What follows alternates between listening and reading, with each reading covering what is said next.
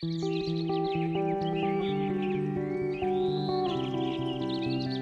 truc quand on est entrepreneur, c'est qu'on cumule plus de frustration dans la journée que ce qu'on pensait. Et avec un peu de chance, il y a plus de victoires à la fin de la journée.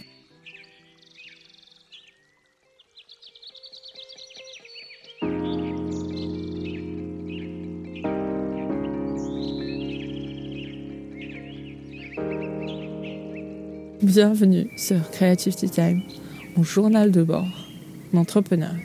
Je m'appelle Moutena et je t'embarque chaque semaine ou presque dans mes aventures euh, de start-upper pour te faire découvrir mon métier et puis euh, pourquoi pas te donner envie d'y aller toi aussi.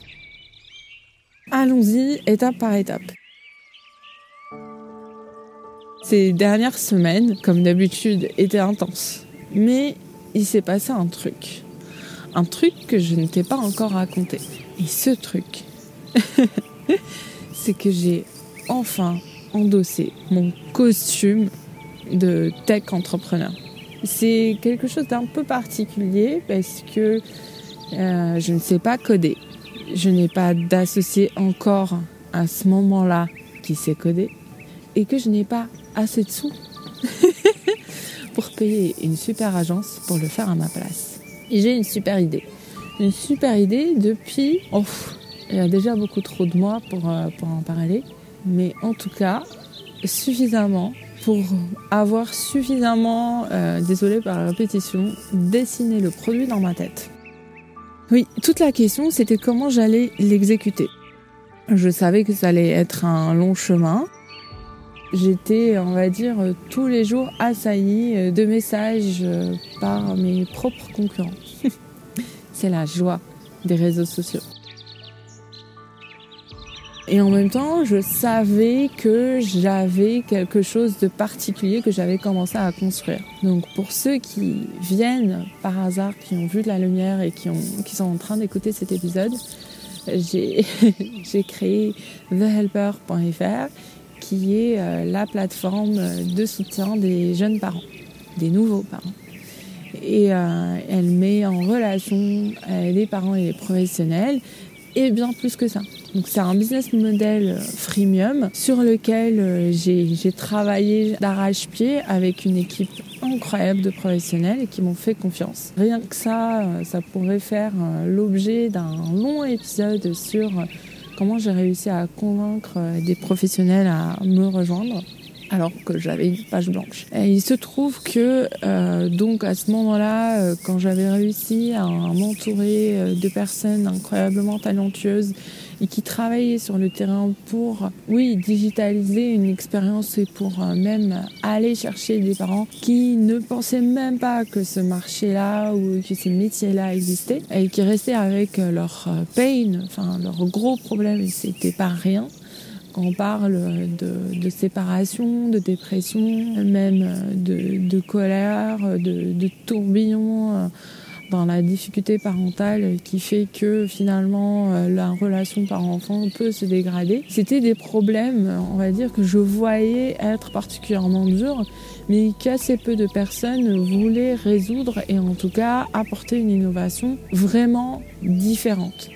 Et ça, avec toutes mes frustrations, euh, on va dire, d'entrepreneur, ce que je comprenais à ce moment-là, c'est que on méprisait mon problème. On étant euh, des, pairs, des experts euh, de la Startup Nation, on va dire, en considérant que euh, ce problème était mineur et que le marché était trop petit ou euh, voir que la technologie sur laquelle je voulais travailler était trop simpliste et qu'elle ne boostait pas du tout leurs problématiques, on va dire, d'investissement ou euh, de médias, hein, parce que ces mêmes experts, euh, c'était surtout pour la visibilité que, oui, ils faisaient ce genre de feedback. Et donc, ce que j'ai compris dans, dans ce monde-là, c'est que c'est un miroir aux alouettes. On, on pense qu'on arrive avec sa naïveté euh, des start-upers euh, que euh, de fondateurs, qu'on va changer le monde, qu'on va vraiment aider nos clients et que cette partie d'impact qu'on veut apporter, oui, à nos clients et à notre société, d'autres personnes euh, verront ce qu'on veut faire. Et je t'arrête tout de suite, en fait, c'est pas du tout ce qui se passe. C'est même loin d'être le cas. Parmi les premiers feedbacks que j'ai eus, je me souviens de celui qui me frappait, euh, on va dire, mais d'un beau côté à un moment. C'est un mentor qui travaille euh, dans un incubateur avec qui j'ai été mise en relation. C'était déjà il y a quelques mois et euh, cette personne, après que j'ai pitché mon histoire, mon produit, ce qu'on avait déjà réussi à faire, donc à vendre des services, il me répond Ah bah désolé, dans tous les cas, ce que vous faites, on a déjà accompagné pas mal l'année dernière et puis maintenant c'est déjà une deuxième vague euh, de dématérialisation et de digitalisation. Nous on n'y croit pas et c'est dans tous les cas trop low-tech pour nous. Ah et même si on l'a déjà fait. Et face à cette euh, réponse euh, faite d'incohérence et on va se le dire un peu d'hypocrisie, j'ai eu beaucoup de mal à digérer. Même si j'ai dit oui, bien sûr, évidemment. je comprends. j'ai remballé mon ego et je suis partie ailleurs pendant que j'y suis. Et ce que j'ai compris, c'est qu'effectivement, par euh, peut-être paresse à ce moment-là, ou peut-être parce que je n'avais pas encore eu la chance, parce que j'avais quand même euh, déjà essayé de le faire, je n'avais pas trouvé des collaborateurs qui renforcent cet angle mort qui est la tech dans mon projet. Et en même temps, quand j'ai commencé à aller euh, chercher euh, des profils de cofondateurs, on m'a répondu non, mais dans tous les cas, pourquoi euh, le CTO, il n'y a pas de CTO qui va venir t'accompagner et, venir t'aider dans ce genre de projet C'est pas fou, ça va pas faire gagner des millions tout de suite. Donc non, non, il faut que tu trouves une autre solution. Et puis en plus, toi, tu t'y connais déjà un peu, ça va faire doublon.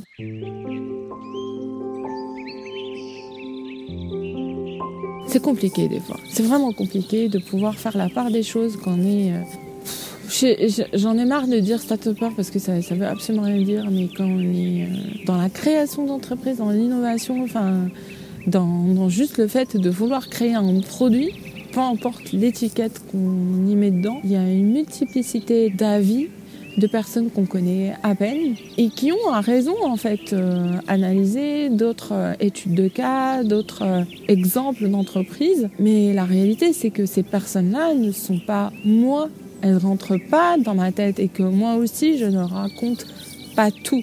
Et c'est ce qui s'est passé pas après, mais c'est que finalement une de mes mentors parce que j'avais passé une grosse journée avec elle, que j'avais euh, fini par euh, briser ma coquille, que j'avais raconté, partagé vraiment la vision que j'avais du produit au final.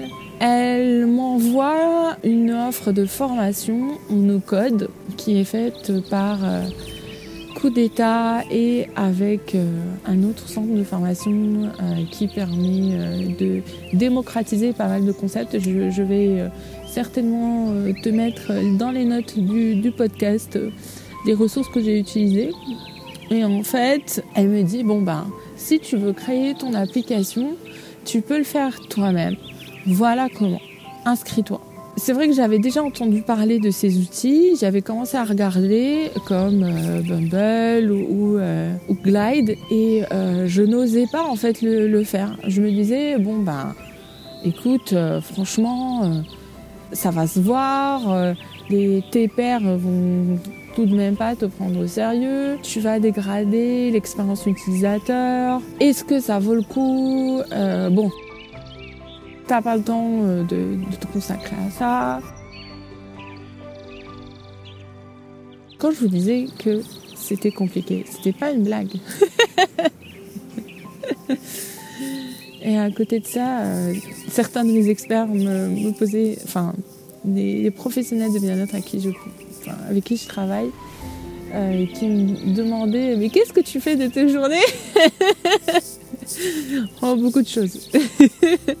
dont le fait de me former en no-code. Et donc, ce que je fais, je me dis, bon, Dans tous les cas, là, tu n'as pas de CTO. T'as pas trouvé la société de tes rêves. Tu n'as pas d'argent. La seule chose que tu es, c'est ton jus de cerveau et ton huile de coude. et ça veut dire que je mets en off euh, pas mal de choses euh, de ce côté-là.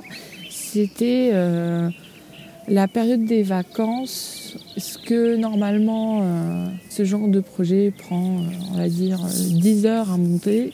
Moi, ça va me prendre euh, bien plus parce que déjà il y avait encore pas mal de choses que je continuais à faire sur The Helper et puis, euh, parce que mon enfant était en vacances. Donc il fallait trouver du temps comme on pouvait et s'organiser. Donc je me lance, c'est bon. On est en juillet, je lance la formation contournement. J'adore, je trouve ça super bien fait. Ça va me permettre de montrer un nouveau produit et à bien installer la marque euh, sur la partie innovante et me différencier. Donc, je commence par des pages blanches. Je commence à, dessiner ce que j'avais d'ailleurs euh, prototypé euh, il y a quelques mois avec des prestataires. J'avais commencé à, tester un prototype, mais que j'avais pas poussé. Donc je commence par glide, je commence à dessiner, à écrire mes textes. Et, et je peux t'assurer que Dieu que c'est dur en fait.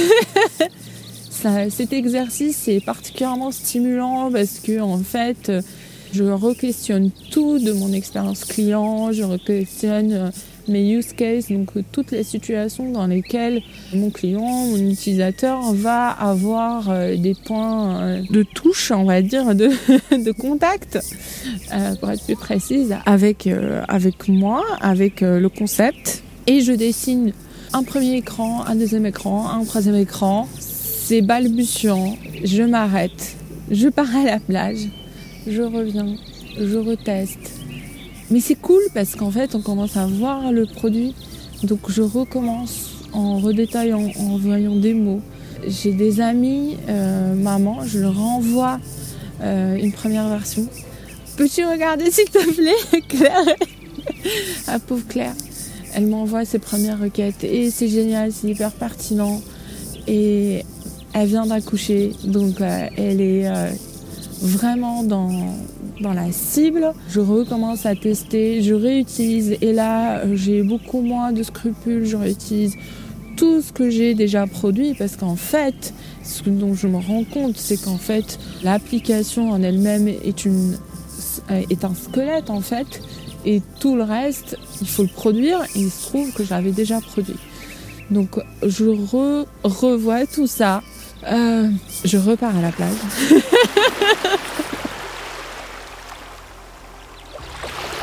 Et au bout de plusieurs tests, je suis suffisamment satisfaite. Maintenant, je peux m'attaquer à la com. Il y a un immense sentiment de fierté qui m'assaille à ce moment-là.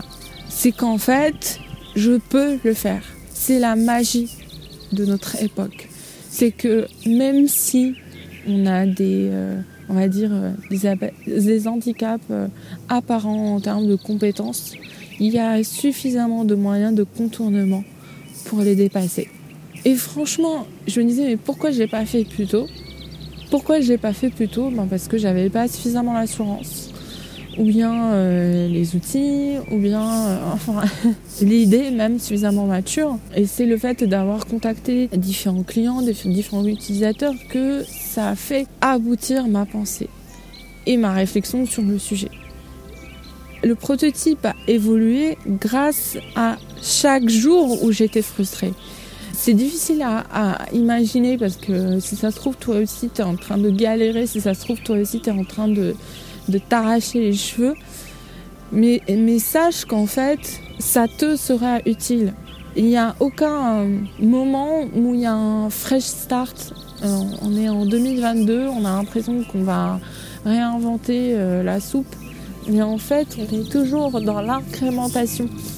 Donc, au lieu de divaguer, je vais plutôt préciser en disant par exemple, je, je peux dire que j'ai perdu du temps à ne pas lancer cette étape tôt. Mais en fait, ce dont je me suis rendu compte, euh, c'est que tout ce que j'avais fait avant était de l'ordre du soft, donc c'est du soft oui, euh, du software, on va dire. Si tu fais une image, dans le sens où c'est toute la partie molle de l'entreprise.